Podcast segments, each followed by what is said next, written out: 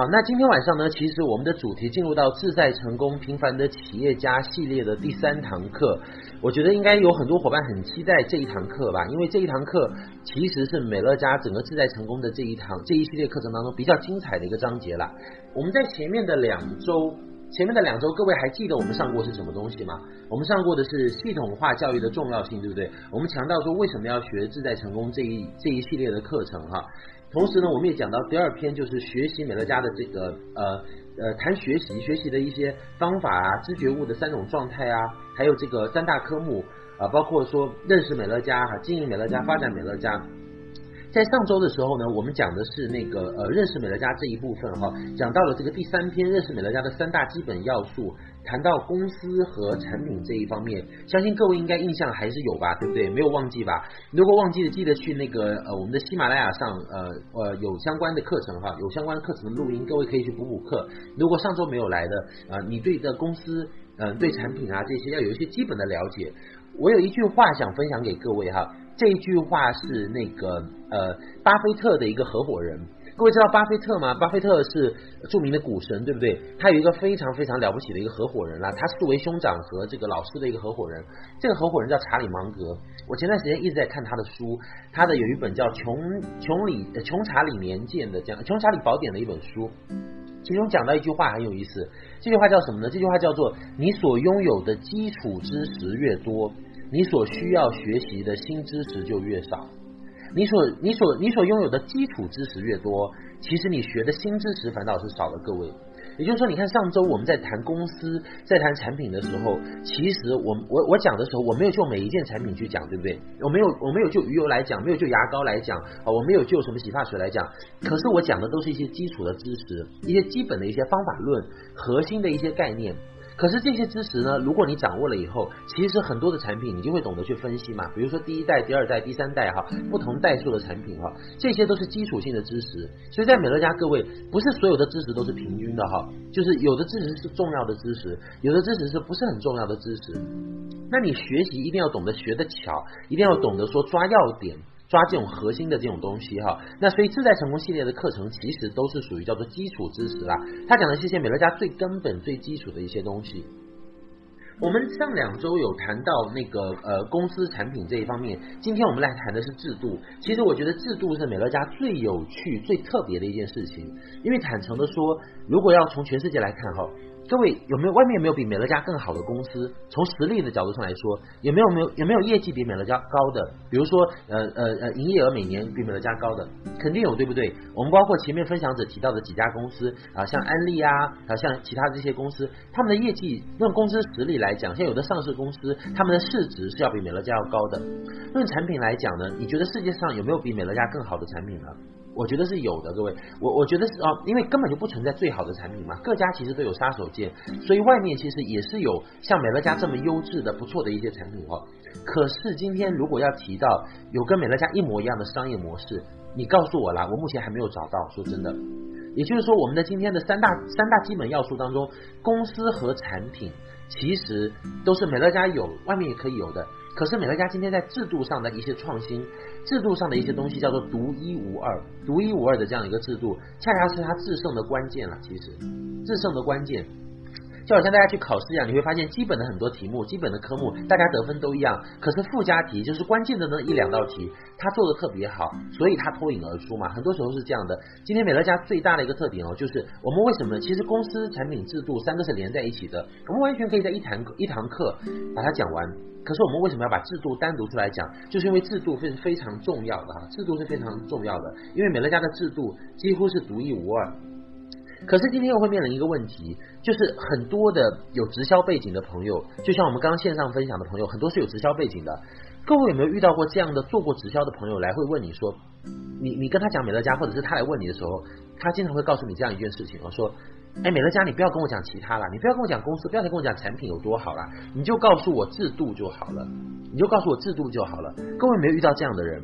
就尤其是做直销的，有没有有没有很多做过直销的朋友跑来跟你讲，或者他在考察美乐家的时候，经常会来问你说，你能不能告诉我美乐家制度是什么？除了制度以外，其他都不要告诉我。有这样的人嘛，对不对哈？那请问我想说的是，这些人哈，他们讲的制度跟我们今天讲的制度是不是一样的？比如说这些人他想来问的制度啊，他们想问的制度跟我们要讲的是不是一样的？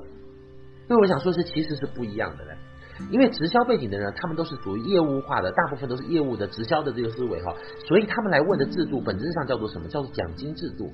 其实他很多人他来问的，他他来问的叫做奖金制度啦。其实那个是那个是业务式的这种问法哈，所以说他他要看的是什么？就是看你奖金播出率多少啦，啊，能不能赚钱啊，对不对？很多人他要要的要问的无非是这个嘛。所以我我也会经常碰碰到这样的人，有做过直销的朋友，他就跑来问我，超毅你什么都不要跟我讲了，什么产品好也不要讲，因为他根本不信哈，公司好你也不要跟我讲，因为我也不信，公司我也见过很多有实力的，你就跟我讲制度就行了，无非就是跟他讲什么讲数学题嘛，讲奖金制度嘛，无非就是他他他希望我讲的是他想听的东西。这各位不觉得有的时候这个很可笑吗？他他希望我讲的并不是我真实知道的东西，而是希望讲那些他想听的东西。所以每次遇到这样的人，我就会跟他说。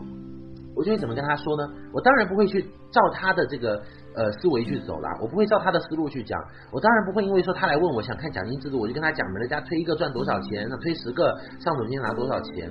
因为我认为这样去讲哦，其实你就会误导他，你很容易。其实即便你讲的是对的，你也会误误导他哦。所以这时候我就会跟他说：“我说，哎，我说你你你谈制度，无非就是要比大小嘛，对不对？无非就是要比谁赚钱快嘛。可是我想说的是。”今天所有合法的直销公司哦，就是你们这些合法的直销公司，其实如果论制度来讲，他们赚钱都不如那些非法传销金字塔快呀。其实如果你有接触过，你就知道哦，所有合法的。它的制度哦，它都不会比非法的快，因为非法的更诱人嘛，它要利用那些人性的贪婪的一面，所以像那些有一些很很很可怕地区的那些哈，就是偏远的地方的那些呃一些一些非法真正的非法传销哦，真正的金字塔老鼠会，它的奖金制度拿出来其实是最诱人的啊，所以我说我说，其实你今天要比大小啊，传销是最赚钱的，你根本都不要谈什么东西，你直接去做传销，去做那些异地啊，去做资本运作啊，对不对？甚至你直接去赌博就好了，赌博最赚钱了，对不对？如果要看谁赚得多，你要不要去澳门？去澳门赌一把，那个是最赚钱的。所以今天整个直销人的思维哦，很多人来讲制度，他的思维是错的，他老是在看大小，哎，他老是在看说你们这个这个这个这个东西赚钱赚多少，他老是在想就是说赚钱的多少快慢这个问题，比大小我觉得没有什么好比的啦。就，因为你要比的话，你就直接去比体育彩票嘛，对不对？啊，比比去澳门比人家赌博，人家赌博赚钱更快啊，赌博是赚钱最快的一种方法，全世界没有任何一种生意没有赌博赚钱快，所以这点上来说，我觉得各位，如果你有碰到来问你制度的人，你就要把他这个一定要给他敲醒哦。我们今天在看的东西不是看制度赚钱快，赚钱赚钱大小，你要从企业家的角度去看啊，各位。你要从企业家的角度去看，所谓的奖金制度，那都是业务员在钻研的东西了。可是今天我们来美乐家，我们要当的是企业家，我们需要，我们我们要做的是真正的生意，我们要接触的是一个完整的商业模式。所以各位要把它的格局拔高。今天美乐家在讲的所有的制度的东西，绝对不是奖金制度，而是商业模式。而是商业模式，商业模式要考虑的问题非常多嘞，它不是说简单的拿一个表格出来，里面写一些数字，写一些很诱人的，画了很多的陷阱在那里哈，那个那个那个不是我们要追求的商业模式。各位，你你你到你你你听到后面你会发现，其实商业模式要考虑很多嘞，物流啊、金流啊、怎样留住顾客啊，它的商法、商业模式啊，其实是有非常多这样的内容的哈。所以呢，我们首先要必须明确的一点是。今天美乐家讲的制度，并不是传统直销讲的制度。我们讲的制度是指商业模式哈，就像传统的老板他要开一家店，其实他要考虑的是方方面面，物流、金流啊，呃，这这个这个怎么怎么留客啊，盈利模式，讲的是这一方面的东西，不是讲单纯的奖金制度哈。可是商业模式或者说制度这个东西，它是延延伸自哪里的？各位，它是延伸自哪里的？其实它是延伸自理念的，它是延伸自一个理念的。其实一个公司啊，我今天不讲说，呃，任何一家就是不不不光讲美乐家了。美乐家的制度肯定是美乐家的商业模式，肯定是衍生自什么？也肯肯定是衍生自我们这个范德士总裁他创办这家公司的时候，他的这个叫做起心动念嘛，对不对？啊，就就是就是就像写小说一样的，这个小说的主题肯定是跟作者的价值观是有关系的嘛。同样，今天很多直销公司也是啊，直销公司就代表这个直销公司的老板、创办人他的一个起心动念。他最初创办这个公司，他的起心动念是什么？最后他衍生出来的制度就是什么样的哈。所以各位，如果你想要去了解美乐家的商业模式，如果你想要去了解真正美乐家制度的精髓哦。你不光是看制度，不光是看模式，你还要了解到它的精髓。这时候你就必须去研究我们创办人的理念，也就是我们这一次在志在成功第一期的时候，第一堂课我就有提到，为什么台湾当时第一年的时候有三十户的这个呃呃呃各家公司的高阶跳到美乐家来，可是最后有二十九户阵亡掉了，只有一户留下来。这一户留下来，最后发展成最大的原因，就是因为他们去了解了总裁的故事，了解了这个创办人的理念。最了解全世界最了解美乐家的，莫过于我们的这个范德士总裁哈。所以各位，你要去，我建议你去拿那个《总裁箴言录》，就是我们我们有本《总裁箴言录》。如果你既然要经营这个生意，你要把它做长线的事情来做，你甚至想要靠它吃一辈子的话哈，你一定要研究透这个公司，尤其研究他创办人的理念。范德士总裁呢很有意思啊，你去看他的故事，其实我们在年会上也有听过。其实最早我们这个范德士总裁，他并不是美乐家的这个这个亲妈哈，就是就是我们开玩笑讲说，美乐家公司本身并不是他创办的。其实这里要跟各位说清楚，在现在的这个呃范德士总裁接手买下现现有的这个美乐家公司之前，其实美乐家大概在二十九年、三十年以前，它是一家真真正正不折不扣的一家传销公司。是什么公司呢？就是一个倒茶树精油的。倒卖茶树精油的，因为美乐家的这个英文名称 Belluca 就是指澳洲的茶树嘛，它是指它它的杀手锏的产品，核心产品叫茶树精油。美乐家的单方茶树精油是世界最高纯度的哈，没有之一哈。所以说最早它在二十九年之前，它就是一个专门卖茶树精油起家的公司。它现在这个那那那最早呢？其实是这个范德士总裁，他的姐夫，他的姐夫在经营这样的一个公司。那时候美乐家的制度就很简单了，就吸引大家来啊，你来囤货啊，你来冲业绩啊，反正你冲上去以后呢，你就叫什么？你就叫金色无尾熊。所以如果今天各位美乐家没有被范德士买下来哈，我们今天都是无尾熊。谁是什么银色无尾熊啊，金色无尾熊啊，钻石无尾熊啊，绿宝石无尾熊，大概都是这样的哦。可是呢，在二十八年，呃，在大概二十八、二十九年前，我们的范德士那时候是美国有线电视网的副总裁，他是一个职业经理人呐。范德胜就小时候自己读书完出来以后，他就毕业，他就在这些呃大大小小的这一些呃美国的一流的这些五百强企业工作。他工作完以后呢，就被他的姐夫聘请到了这个现在的这这个这个美乐家公司的前身哈，就是梅莱卢卡这个茶树精油公司。就他去的时候，他经营的时候啊，他就来当职业经理人啊，就像现在我们的这个总经理一样，他是外聘来的嘛。啊，范德斯就被外聘去当这个总经理。可是他当了几年以后，他发现一个很怪的一个现象，就是这家金枝无尾熊的这个茶树精油梅拉卢卡公司，有很多的人都在买自己用不到的东西。他发现很多人为了赚钱来囤那些呃，他根本就买。根本就是不需要的东西。那时候他范德斯特别有提到过一个寡妇的故事。他说他那时候认识一个，就他那时候在原来的美乐家公司啊，就见到一个寡妇。这个寡妇她的那个丈夫去世以后呢，就留下一笔呃财产，这个财产就是保险金嘛。意外去世完以后会留有一笔保险金赔偿。那这个寡妇呢，她就只有这笔保险金了。可是呢，那时候为了在美乐家赚钱啊，在过去的那个梅拉卢卡公司赚钱，他就把他的这个整个的这个呃养老金啊，就是这个这个这个抚恤的这笔钱，全部都囤货囤成茶树精油。他当然很快就成为精致无尾熊，可是最后他有没有赚到钱？他还是没有赚到钱。他囤了很多的货，最后他还是灰溜溜的离开了，最后还是受伤害了。所以范德士当时看到这个事情完以后，他就觉得，嗯，这件事情不能做。他就觉得原原来的这个茶树精油的倒卖茶树精油这个公司很不人道，不符合他的价值观。他认为这个生这个生意是没有道德的，因为他靠奖励制度去吸引了很多无辜的人啊，吸引他们来为了赚钱来囤货倒货，最后受伤害，其实是让很多的平凡人、很多的普通人把他毕生的积蓄都搭进去了。其实这个是很害人的生意，所以当时范德士总裁就决定说他要辞职。他就跟当时美乐家的这个这个老板就说：“说我我打算离开你这个公司，我不要做你的职业经理人哈，因为我不符你这个公司不符合我的价值理念。”可是呢，他的姐夫就是当时这个公司的老板，就跟他说说：“哎呀，其实我也不想做了，其实我也不想要经营这个美乐家茶树精油公司了，我也不想经营了。”那结果呢，这范德士听完以后就很高兴。他就跟他说说啊，你不想经营，你你不想要做这个茶树精油公司，那我就想做了。你不想做，我就想做了。所以他当时跟他的这个呃姐夫达成协议，他花了他呃前半生，就是四十岁之前啊，他四十多岁接手美乐家嘛，买下美乐家，他把他之之前的那么多年的这个积蓄，打工的积蓄，全部都投入到这个美乐家公司当中来，就从他的姐夫身上呃那那边把这个美乐家公司买下来，花了他毕生积蓄。他当时。买下美乐家以后做的第一件事情，各位知道是什么吗？就是进行大刀阔斧的改革。首先不允许你在外面卖茶树精油，第二个呢，它限制消费哈，不允许，它不不但不通过制度哈，通过奖金去诱导你呃来囤货，还限制你不要让你就你像其实就那时候就限制每个顾客不要买太多。就限制单个顾客的这样的消费哈，也就是说，他不允许去卖东西。其实他在实行的是什么制度？各位，他在实行的今天，今天我们回过头来看，叫做反直销、反销售的制度。范德士做了一个很大的改革，他把直销的美乐家、美乐家直销茶树精油直销公司演变成一个动手术啊，把它不好的东西阉割掉、改良掉，最后就变成什么叫做美乐家叫做消费者直购的这种全新的商业模式。那时候他真的很大胆的。因为有很多既得利益集团在这个公司当中，所以当他调整完制度以后，第二个月大概有五分之四的美乐家的经销商离开这家公司，甚至有人哦，甚至有的经销商就指着范德士的鼻子骂哦，就说你你这样改啊，你这样就是说不让我们那个那个去卖东西，不让我们去去吸引人去囤货囤业绩哦，你这个公司一定会倒啊，没过多久一定会倒掉了。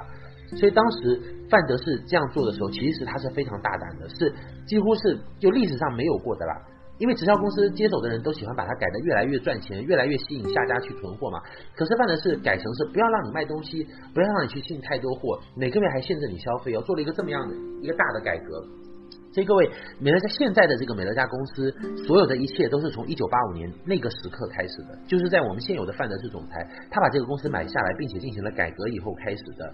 我们现在所有的整套的商业模式运作的理念，都是源自那时候的总裁的。所以，如果你听过这一个故事，你你听过那个寡妇的故事，如果你有看过，你有如果你有亲眼去听过范德士总裁的分享，你就会很确定的是，美乐家今天是反直销。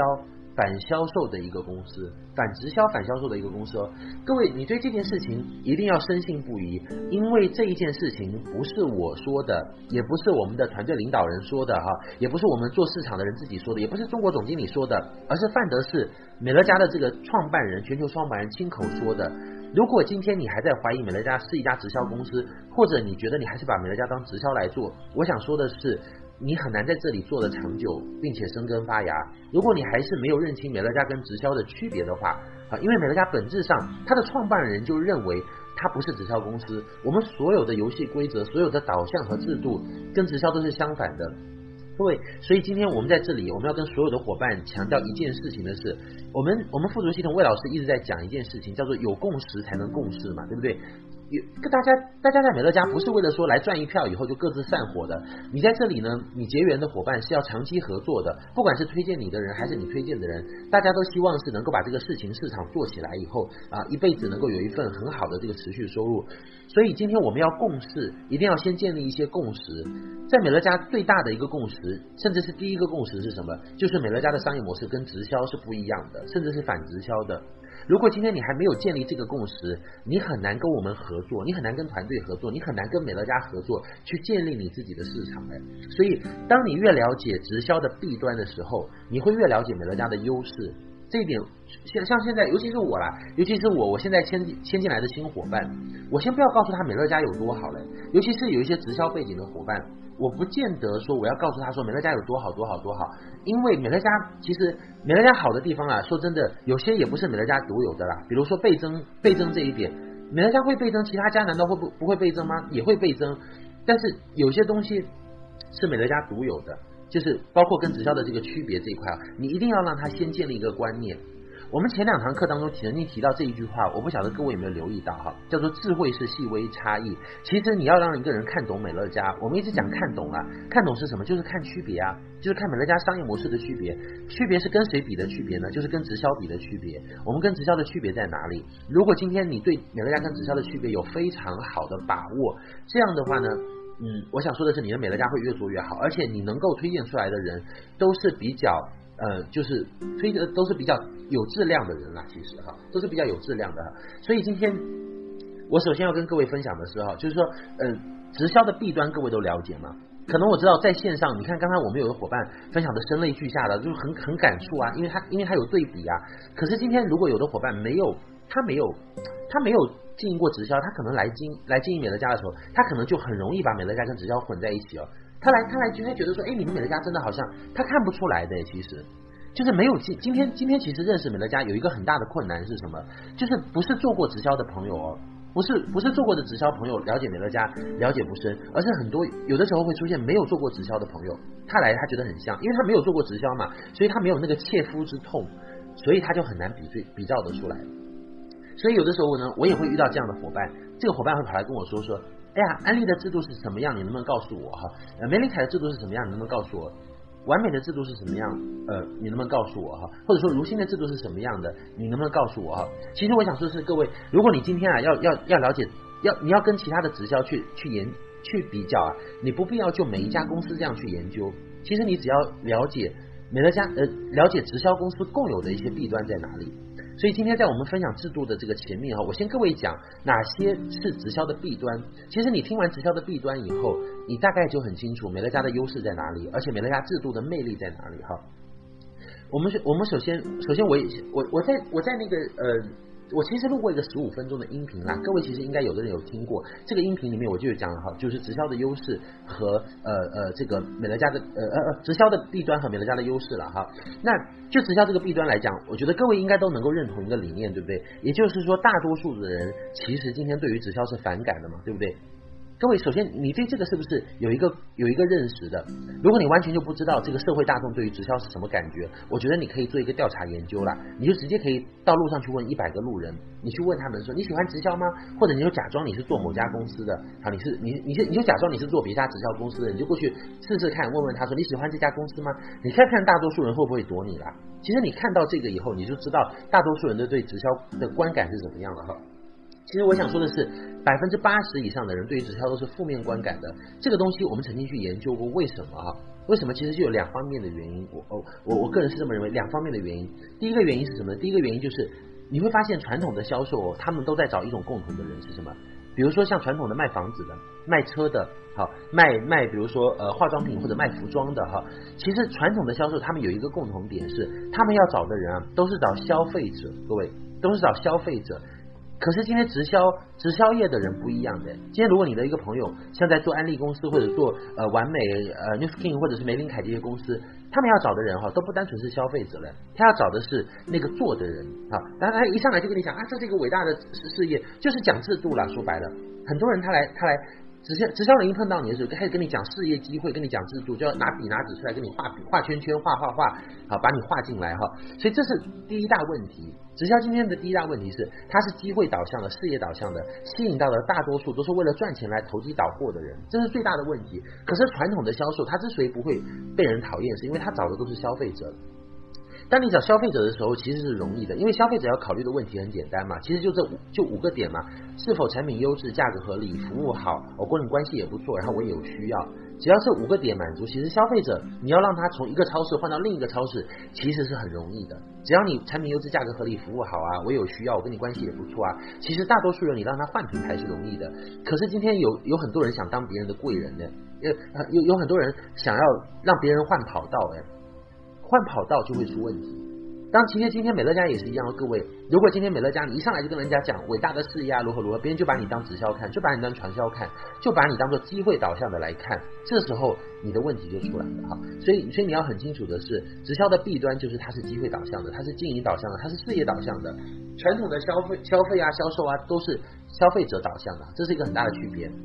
第二个是，如果今天我在做直销，那我会遇到哪些的环节呢？就直销，直销嘛，顾名思义就是销售嘛，对不对？销售的销，呃，大家会看到它的汉字的部首是金字旁嘛。这个金字旁既代表利益啊，很多人都看到说哇，销销售的销，销售可以赚钱呢，做销售可以赚钱。可是他们看不到，在传统的这个销售制度当中，存在有非常多人为的陷阱啊，设计出来的这个奖金制度设计出来很多陷阱哎。其实今天不管你是做传统的一些呃呃呃业务也好啊，哈代理呀、啊、代购啊，或者是在做直销公司也好，它的销售环节都是有很多陷阱的哈。有哪些陷阱呢？我在这里跟各位稍微过一下哈。呃，比如说，假设我现在在做一家直销公司啊，第一关叫做什么？叫做进货啊，你需要去进货啊。当然也会有人说啦，说我们公司好像不需要进货，我好像听说那个那个某某公司啊，好像是不需要进货的。可是说真的啦。所有合法公司都不会强迫你进货啊，因为中国法律不允许嘛。可是他会通过制度去诱导你，你你进一万给你个九几折，你进五万给你再低折扣，进十万呢他会给你更低的折扣。那请问，如果你要去做这个生意，你是不是想方设法你就会去进一些呃比较低的折扣嘛，对不对？请问，如果你想卖一个东西，你想卖卖卖这个产品，你是不是希望你拿到的是呃比较低的折扣，六折嘛，对不对？六折和九折，你希望哪一个？你你希望你拿哪一个？当然是希望拿六折嘛，对不对？所以这时候其实人会被诱导。所有的直销公司都不会强迫你进货，可是他会通过制度去诱导你去进货，因为他只要设立一些级差，这时候你为了拿那个低的折扣，你就会去进很多的货。当你进货以后，你有那个货物的货，你就会产生那个灾货的货。因为在零售行业有一句话叫什么？叫做库存就是魔鬼啊！你存了很多的货啊，有货就会有风险啦。不要说做直销，做传统零售也是这个样的哈，就是有有有有货产生的时候，你就会有压力。当你有货产生的时候呢，还有第二个环节叫什么？叫推销。什么叫推销呢？推销推销，各位，今天推销跟美乐家的推荐是不一样的。什么叫推销？就是你拿着一个东西低买高卖去卖给别人，赚他那个差价，那个叫推销。可是各位，我想问的是，我们在线的八百多个伙伴有多少是喜欢推销的？就是你你觉得推销很开心的？其实绝大多数还是少数啦。说真的，绝大多数是少数。有没有人天生喜欢推销的？其实是有，可是很少。大概我们看到的数据，数据显示就是百分之三。我有的朋友他就。当我问他这个问题的时候，他不确定啊，他反应不过来。那我就问他，我说现在我给你一叠传单，你现在出去发，发完以后你告诉我，请问你觉得你会比较开心，还是你会发得很很不很不爽？大部分人都跟我说，那肯定不开心的，因为发传单这个事情，发传单还不是在做销售诶，只是去发传单而已，可是就会让你很痛苦，因为你会面临面临被拒绝啊，被无视，甚至被人。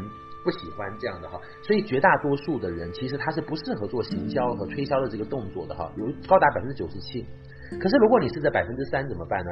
你你你我像我我我的心扉当中也有一个很著名的这个百分之三啊，他就是属于那种啊，我问他你喜不喜欢卖东西，他说我很喜欢卖东西，我很有成就感啊，我即便不在美乐家经营，我去卖其他东西我也很喜欢卖。他是那种你打他左脸，他右脸马上伸过来的，绝对没有问题的啊，就是属于那种哦，就是心理素质超好的哈。可是我当我问他的时候，我说你喜不喜欢被推销？假如我向你卖东西，我向你推销，请问你会很开心吗？他给我的反馈一样也是不开心的。百分之百的人是讨厌被销售的，各位。而且今天销售的当中会存在很多的问题，就是什么叫就销售的问题是直销啊，各位，直销有一个共同点是什么？直销产品都太贵了。直销产品品质都没有问题啦，品质都是 OK 的，尤其是持牌的那些公司，所谓美资的啊，有一些这些公司都是蛮有实力的哈。敢做直销的公司，产品一般都不会太差。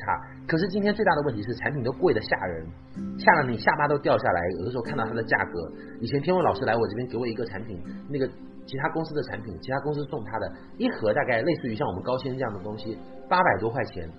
还有一些大件的东西啊，像锅啊、碗啊、勺啊，哈，一一一套那个什么锅，大概七八千块钱哈，净水器这些都是很知名的，或者什么美容神器几千块钱。你的朋友跟你认识那么久哎，那个呃跟你关系认那么好哈，认识十几二十年，你给他做了那么多思想工作，终于卖出去他一套什么东西了，可是第二个月人家不敢再找你了。不敢不敢再怎么不敢再找你了，因为很简单，他怕你每月让他买一套嘛，对不对哈？所以销售是会伤人脉的，大单是会伤人脉的，这点各位要很清楚。当你进货关过了以后，推销关过了以后，还有第三关叫什么？叫业绩考核。啊，这个直销公司最常见的啊，个人业绩考核。每月要求你卖多少东西出去啊？当然，有的人说我也玩得成，我有能力哈。各位，我想说的是，一阵子的销售并不可怕，人人可达，可以可以做到。可是，一辈子的销售最可怕，持续的销售是非常可怕的一件事情。不管你过去做业绩做再好哦，你可能。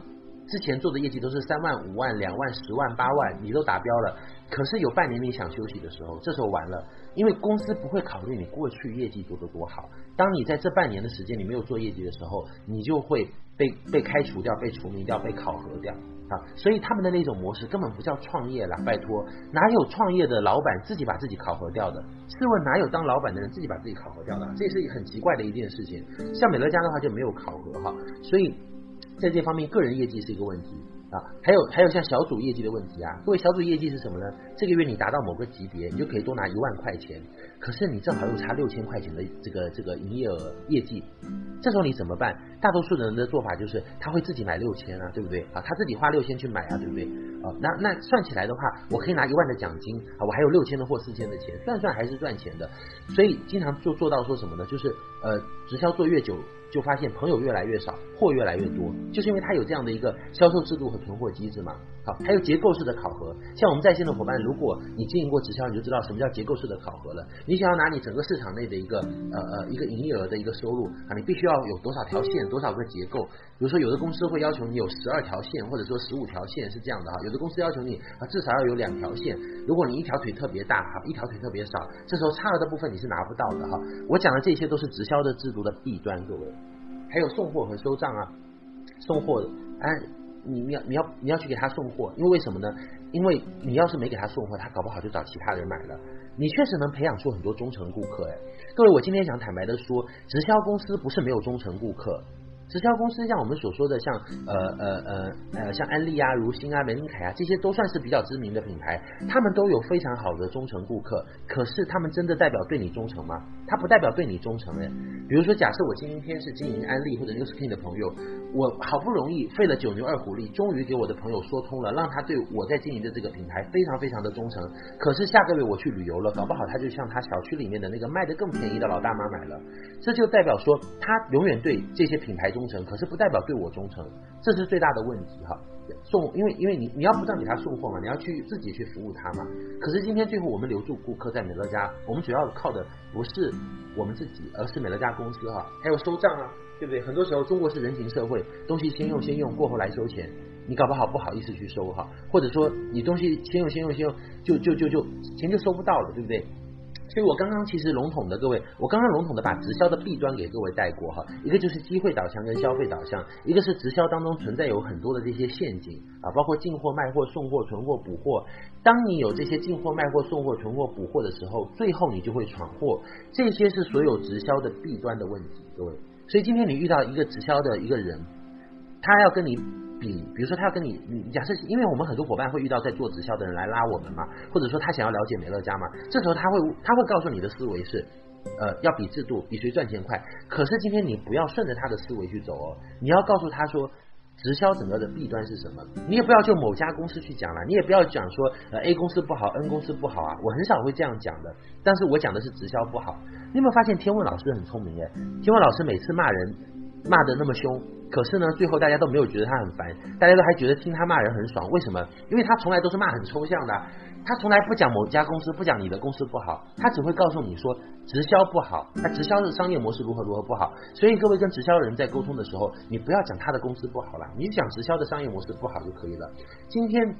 我去谈 case 的时候也是，我首先沟通的时候会跟他建立一个共识，就是直销除了优点还是有弊端的，有缺点的哈。只有当他对直销的弊端跟我达成共识的时候，这时候我才会去跟他讲美乐家的一些优点，这时候他就容易理解了哈，这时候他就容易理解了啊。所以你一定要非常了解哈，各位，其实我刚才说的这些东西啊，就是都是在那个呃我的一个录音当中，这个录音大概有十五分钟，在喜马拉雅上有叫做美乐家的优势与直销的弊端。今天各位如果自己不会讲。那其实没有关系，呃，你的朋友他要问你的话，你就把那个录音发给他哈，你就把那个录音发给他，你就等于是请我去帮你讲，是一样的效果哈。我相信我讲的还是 OK 的嘛，对不对？所以大家就就尽管大胆的用那个录音哈，或者如果你想要讲的跟我一样，你就把那个录音多听几遍。我相信你听十遍二十遍，你就能够解释美乐家跟直销的区别哈，你就讲的好像你自己是经营过三五年的直销是一样的哈，你就能够讲的大概大概是这样的哈。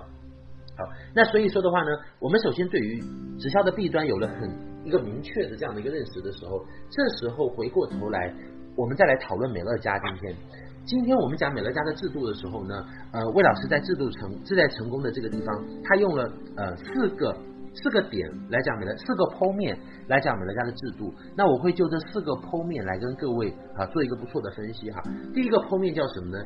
第一个剖面呢，呃，叫做原构性哈。我先把自在成功这个前面制度这一部分的内容念念一下哈。他说，有人说制度是一种利润分配的公式罢了，然而要认识美乐家事业的制度，就必须全面了解。也就是说，你不是说看个表格你就会懂的。其实，今天如果我把美乐家的一个什么利润分配表丢给你看，你完全看不懂，因为你还是照着直销传销的思维来想它的，所以你会越看越不懂，你就会走火入魔啦。因为你是把它当做销售卖货的制度来看的，可是你不知道美乐家做的是消费啊，这是最大的区别。所以你要让他全面了解啊，要了解美乐家整套事业的内涵和商法。都是由制度导引出来的哈，它有别于一般传统的这些直销的模式哈。如果你一知半解，你将无法做对美乐家了啊，做你要做对美乐家哈。美乐家事业的宗旨就是要建构一群忠贞的顾客，各位，它的重点是从顾客，也就是人开始的。成就美乐家事业的大小是与顾客的多少成比例的啊，也成比对，这一点千万要清楚，千万要清楚啊，千万要明白哈。所以这边有一个很大的字写着多少。人等于多少事业，等于多少收入啊？对，所以你今天要很清楚的是哦，我们在美乐家经营的时候，我们要的不是把东西卖出去，而是要把顾客抓进来，这个是最大的区别。很多传统的生意都在教你把东西努力的卖出去，怎么努力的卖东西，卖得越多越好，努力的卖。可是我们今天要做的是什么？我们不是要把东西卖出去。顾客向我们买，我们还不能够卖给他。我们要的是把顾客抓进来，把顾客抓进来，让他养成消费习惯，让他在我们的这一套 CDM 消费者直购当中去去去磨合，慢慢慢慢他融入到我们这个直购系统当中去，他学会呃享受我们的会员权益，享受自助订货，享受我们的这个赠品积分，慢慢慢慢顾客被我们慢慢慢慢养成一个呃消费习惯，这是不一样的，这是两码事诶，各位，所以你一定要很清楚，今天外面的。不管是直销也好，或者说呃其他的一些呃销售业务也好，他们要的都是业绩。可是美乐家今天要的不是业绩，要的是顾客。今天美乐家要建立的是回购网，建立回购网跟做业绩完全是不一样的。所以有很多做过直销的人，他跑来做美乐家，他会一头雾水。为什么？因为他只会做业绩，他不会做回购网啊。可是今天我们在美乐家，我们不会做业绩，可是我们会做回购网啊，这是很大的区别。我就我个人来讲，我觉得我做回购网我是高手，可是你要让我做业绩，我觉得我真的不行。你你你让我去卖东西，我觉得我也很差。可是你让我做回购网，我是一流的，我觉得没有问题的哈。所以今天各位在美乐家来，你如果之前做过业绩的，你要金盆洗手，要把业绩的这部分的功夫放下，你要在美乐家学习怎么样去建立回购网哈。当然，你要能够意识到，你首先要能够意识到业绩跟回购网的区别在什么。如果你根本都搞不清楚这两个的区别，你还以为你跑来美乐家是做业绩，这时候你的理念就是错的，你的观念就是错的，你当然做出来的也是错的。最后你做出来的美乐家其实也是呃呃呃，也是一摊没有结果的哈，也是也是没有结果的一件事情哈。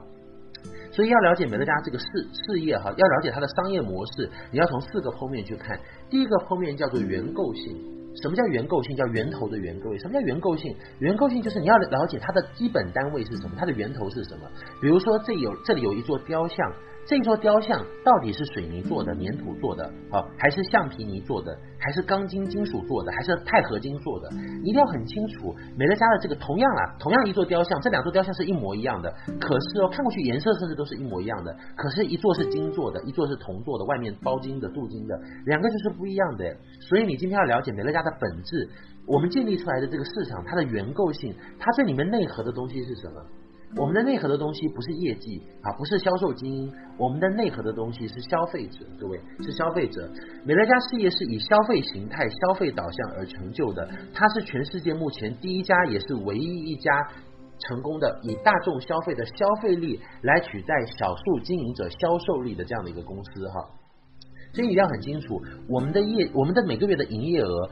不是业绩跟销售，业绩跟回购网最大的区别是什么？就是或者说，或者我换句话来说了，我用一个，我用另外一个词来说，今天直销公司在做的业绩和我们在做的营业额、消费额，业绩和消费，销售业绩和消费额最大的区别是什么？就是销售业绩是靠少数销售做起来的，而消费额是靠大多数的顾客来做起来的。比如说，各位，我们举一个最简单的例子，我们举一个最最简单的例子，我经常会讲了，假设。一个外面的销售型的直销公司，他要做五百万的营业额，其实他很容易。为什么五百万的营业额找一百个销售来，好，一人分五万，啊，一人分配五万的业绩任务下去，一人卖五万，刷的一下，其实很快五百万就做起来了。他是可以在几个月之内，短短的就把这个呃销售团队业绩做上去的哈。在美乐家呢，如果你要达成五百万的营业额，这个是消费额哦。今天你要在美乐家达成五百万的消费额，其实是很不容易的，各位，因为你要把这五百万。分摊到一万个顾客身上，每人平均消费五百块钱，一万个顾客每人消费五百，这个叫做五百万啊。所以同样是两座堡垒哦，各位，他的他们的城堡是建立在一百根柱子以上的，我们的城堡呢是在建立在一万根柱子以上的。请问你觉得哪个比较稳？如果要论快啦，其实外面的直销都比我们快啦。其实他们一下就可以找几个销售来啊，忽悠忽悠画画饼，奖金制度一下就可以做出一批销售团队来，然后很快的大家就能够把这个销售业绩做起来。可是销售业绩最大的问题是做出来不长久啊。你少一个人就少五万，少一条线就少五十万，对不对？啊，少少少一部分，少一群人，可能一群人一个一个一个分支挂掉，你就少几十万甚至上百万。所以业绩是昙花一现啦，业绩叫做来得快去得也快。我讲的是销售业绩哦，销售业绩。今天如果你是靠少数销售精英在卖货卖出来的，那你叫做来得快去得也快，因为那个不长久了，其实。因为当他不做的时候，他就没有啦，对不对？因为销售业绩，说真的，你短期内冲一冲业绩是可以的，可是让你每天都保持呃最佳状态，保持一个最亢奋的状态，说真的，再有再有能力的人，再打鸡血的人，他都没有办法做到百分之百都是最佳状态的。所以冲业绩要不断的磨啊磨啊，冲啊冲啊，总有一天你会有冲不动的时候。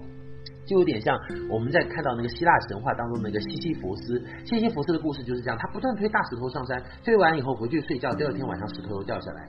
各位觉得做业绩的人是不是这是最大的问题？做传统销售业绩就是这样啊，做直销销售业绩也是一样的，不断的做业绩，推大石头上山，推到那边晚上他又回去睡觉，结果业绩又滚下来。做业绩的人这个月做了一百万、一千万的业绩，做得再高，可是下个月这些业绩就归零了。所有的销售业绩都是一次性的。什么叫一次性的？就是我做了一千万的业绩出来，当我把收入他给我的奖金收入领完以后，业绩就归零了。收入领完一次以后，业绩就归零了。可是我们今天做消费额，我们做回购网，这是不一样的。因为很简单啊，我建出我建立一个回购网出来，这个回购网有五百个顾客，当我把这个收入领走以后，这五百个顾客会不会还在？他还会在啊。也就是说，我们的收入是来自于真正的资产性的收入的。销售业绩不叫资产性的收入哦。你看外面很多直销公司，他也会告诉你说啊，我们的这个收入是资产性的收入，我们也可以持续，我们也叫被动收入。可是他们的收入不叫资产性的收入啊，不叫持续收入，不叫被动收入。持续收入和被动收入必须来自于资产的，可是他们是没有资产的，他们只是来自于少数销售的销售，而我们是有资产的，我们的资产就是我们的顾客群。你看，像现在。前段时间好像说是那个 Google 还是哪一个公司，呃，Google 还是 Facebook 收购那个 Line，就是有一个有一个就是像微信这样的一个一个一个呃呃即时通讯软件，他花了大概有好多美金，好像几十亿还上百亿美金去收购这个公司，买这个软件。其实软件它并不需要买，因为它直接只要抄袭就可以了。它真正要买的是什么？要买的是它的用户群，买的是它的这些终端顾客群。所以今天我们美乐家公司最大的区别跟直销公司最大的区别是不一样。直销公司有销售团队，有销售精英，来得去快，去得也快。他们靠的是少数的销售了啊。可是美乐家今天掌握着大量的顾客群哈，它的所有的源头，我们的收入来源，我们的收入来源都是来自于真实的顾客的真实的消费。各位一定要很清楚哦，我们的收入是来自于真实的顾客的真实消费啊。所以说的话，你一定要很清楚哪一栋楼是。呃，同样同样两栋楼都是二十二十层高，可是有一栋楼是钢筋钢筋混凝土做的啊，另外一一栋楼可能就是呃随便的什么什么泥巴捏上去的哈啊，所以这个是不同的，所以完全是不一样的。所以各位今天要记住两句话，我觉得在原构性这个议题上，你一定要记住两句话。如果这两句话你能够领悟，你能把它当做心法记起来，你跟别人只要讲这两句话，你就能把它讲懂。什么叫做什么叫做原构性哈？叫做消费取代销售。会员取代业绩，美乐家公司的它的核心本质，它在商业模式上、制度上做的最大的创新，就是用多数顾客的消费来取代少数精英的销售，用会员的大量顾客群、会员制的这种真实的消费来取代这种少数囤货而产生的啊，为了赚钱来投机倒货产生的这个业绩哈。所以各位，其实直销最大的问题就在销售和业绩这一部分，而美乐家今天呢，就是用什么来克服？它用六大行业的优势来克服这些啊弊端哈。比如说，我曾经讲到，我我就经常讲啊，我说美乐家今天很厉害的一招是跟直销呃是跟保险业学了一招。你看保险跟直销相比，保险也是在做销售耶，可是保险的销售比直销业会好一点是什么？保险业的顾客回购率都比较高，所以一般做保险的人很少会被挖去做直销。为什么呢？因为保险的顾客群比较稳定啊，没有直销那么辛苦啊。虽然他们也是销售，也有考核啊啊。保险业有一个很厉害的是什么？就是你看一张保单几十万、上百万，甚至上千万，可是顾客都欣欣然可以接受哎，顾客都觉得可以接受，而且每个月都乖乖回来购买哎。这是为什么？因为保险业有一招很聪明，叫做化整为零。今天保险业就把一张保单拆开来哈，拆成每个月你可以接受的份额，就让你每个月不要买太多。所以今天各位美乐家它什么？它吸收了六大行业的优势，其中有一个行业叫做什么？就叫做保险业哈，保险业它吸收的保险业的优势就叫做化整为零，化整为零。啊，把这个一张订单呢拆分，他不要让单个顾客消费太多，给你增加太多的压力，他也不要从一个顾客身上赚太多的钱。光是这一招，哎，光是美乐家从保险身上学到的这一招，相对这些直销公司来讲就太聪明了，各位就太聪明了。因为现在所有的直销公司几乎都没有吸取到这一点，吸取到这一点。所以，所以各位，你了解直销公司啊，你不用去了解某家公司制度怎么样了，你只需要了解直销共同的弊端，直销的通病是什么？你一定要掌握直销的通病，这样你看到任何一家直销公司哦，不管是它合法的、非法的、有牌照没牌照，它只要稍微跟你聊一聊，你就你就包治百病了，你就会发现它的问题在哪里哈，你会发现它的问题在哪里。那我们来看说，美乐家的原构性，其实从六个方面来讲哈，其实六个方面来讲，第一个是它的思维是以呃消费，它是以消费。顾客的消费力来达成业绩目标哈，观念是跟顾客去合作哈，呃，成为伙伴关系，策略呢是留住顾客。你看这也是很大的区别。你像很多的直销公司，他把主要的精力花在奖励这些经销商上哈，不断的给他呃打鸡血哈，不断的给他这些奖励啊，不断的给他去造梦啊，这都是直销公司在做的事情。可是各位有没有发现，美乐家公司很少打鸡血，也很少不断的开会，也很少不断的就是说抓经销商。对吧？没有那么多会议嘛，对不对？这是在美乐家最明显的一个区别，在美乐家比较轻松，因为美乐家的逻辑是跟顾客去合作，它的逻辑是只要顾客留住了，我不愁你留不住啊，我不愁你经营的人留不住啊，这是最大的区别。所有的直销公司都在努力的抓住他们的经销商，不断的给经销商造梦、打鸡血、洗脑，不断的给他们一些呃非常诱人的一些东西，不断的利用他们的这种。一些一些不好的一些心态哈，急功近利的一些心态。可是今天他们大部分都留不住顾客，直销公司本身是没有跟顾客有什么接触的哈。可是今天美乐家不一样的是，美乐家花了大量的时间精力，在花时间去去去想说怎么样留住顾客上。人家的逻辑就是，我只要把顾客留住了，我不愁一些经营的人留不住嘛，对不对哈？所以他是跟顾客合作的公司，留住顾客的公司。系统呢是由公司来服务顾客，理念呢是助人，帮助所有的顾客。啊，然后呢，分配是什么？公平合理，分配给所有的顾客。像海外的话，顾客他如果底下有一些顾客，他是可以领分红的。可是在中国国内，因为法律的关系嘛，目前没有办法做到这一点。可是我们在中国国内是什么？就是有很多的好处嘛，像上个月的榨汁机啊，哈，吸尘器啊，什么挂烫机啊、锅啊的这些东西，这些都是给顾客的好处啊。它其实就是在给顾客以以一些分配啦，一些好的利润分配，把这些返还出来哈。所以原构性在这一章讲的是什么？就是说，呃，美乐家的目的是要建构出一群老顾客，主动向公司每月循环消费大于等于三百次的系统工程。你一定要非常清楚，我们今天在搭建系统，我们搭建的是消费者直购系统，我们在建立的是回购网，我们的目标是建立顾客群。没有回购网，没有顾客群，业绩再高都是空的，业绩再高都是空的哈。所以各位一定要对美乐家有清醒的认识。我们团队对这一方面的认识特别深刻，因为我们非常强调我们的收入一定要来自于真实的顾客的真实的消费啊，所以这也是造成今天在中国大陆我们的市场，我们的团队为什么会比其他很多团队都要稳，而且呢做得更对，做得更好的原因哈。这点各位一定要非常清楚哈。所以你要千万记住一件事情，有持续的消费才会有持续的收入。今天没有持续的消费，就不会有持续的收入。而在直销公司，他们不要谈持续的消费了，其实他们连持续的销售都很难做到了，因为持续的销售太痛苦了。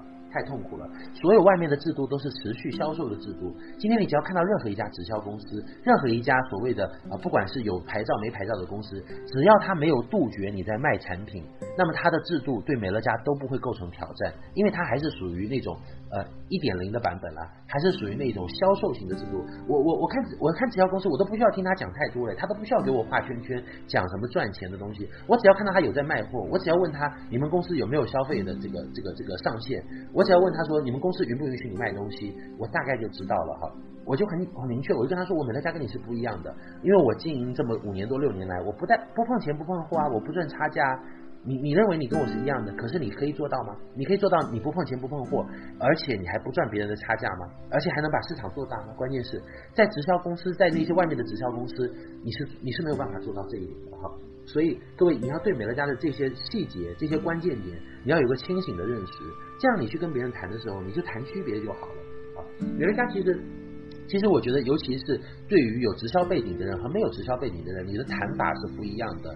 因为对于有直销背景的，呃，对于那些没有直销背景的，比如说主流社会的一些呃消费者，或者说我们潜在的一些合作伙伴，比如说这个人他本身是做银行业的，他做出版业的，那你不需要跟他讲太多美乐家跟直销的这个区别啊，你只需要讲美乐家的优点就好了。只需要讲说，哎，你看我们门槛低啊，我们那个不需要投资啊，我们兼职创业又可以提供持续收入啊，你就可以跟他讲后面我们我们过两过两节课要讲到那个八大特性的议题，可是今天如果对于直销业的人，你讲的东西是不一样的，你就要跟他讲直销的弊端呢。你看我们美乐家呃在制度上我们没有这些弊端，同时我们还具有优点，所以所以这方面各位一定要能够有一个。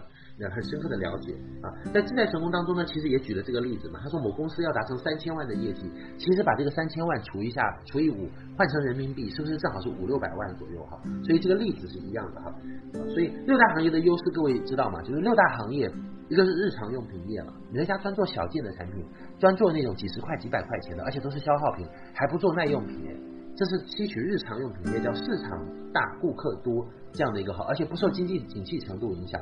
经济再不景气，你总得洗脸、刷牙、洗澡、洗碗嘛，对不对？没有人说说，哎呀，因为经济不景气，所以呢，那个牙膏我就少用两条。以前一一天洗一次澡，现在五天洗一次澡，对不对？没有人这样嘛，对不对？所以日常用品业的优势，美乐家就吸收到了这一点，用来克服直销当中的一些问题，就是大单的问题哈。保险业我们刚刚也说了，化整为零嘛，它也是去克服直销销售制度当中的一些弊端哈，包括邮购宅配业，对不对？由公司直接配送到你家，就省去了进销存的这样的一些问题哈。然后另外的话呢，呃，物流业，物流业也是一个非常大的一个优点，也也是送货这一块的哈，呃，这块的可以免去，就不碰钱不碰货。资讯业，美乐家可以直接分析呃终端的一些数据哈，就省去你自己的很多的麻烦哈。直销业的一些优点，直销也是有优点的，我们把它的优点也吸收来了哈。所以你对这个，你对这个六大行业也大概要有一个了解。六大行业这一个呃。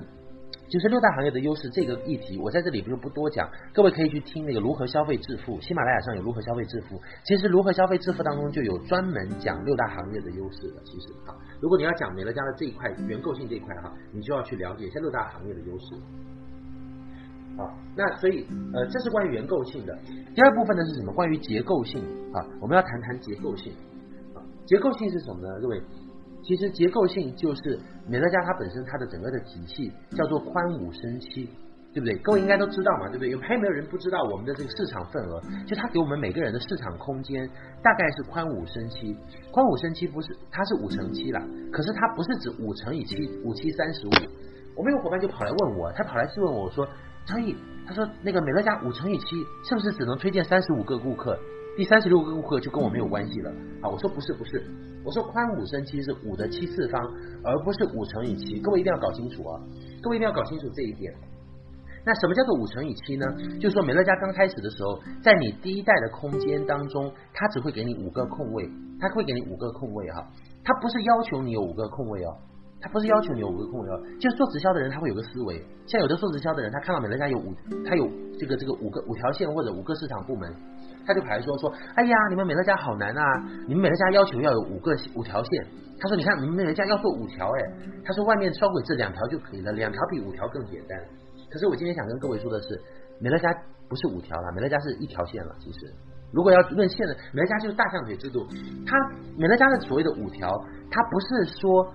让你一定要一定要开足五条哦，各位，今天你要你要认识到这一点哦。从结构性这一点来讲，美乐家所谓的五条线的制度，是指说它限制你最多只能开五条，是限制你。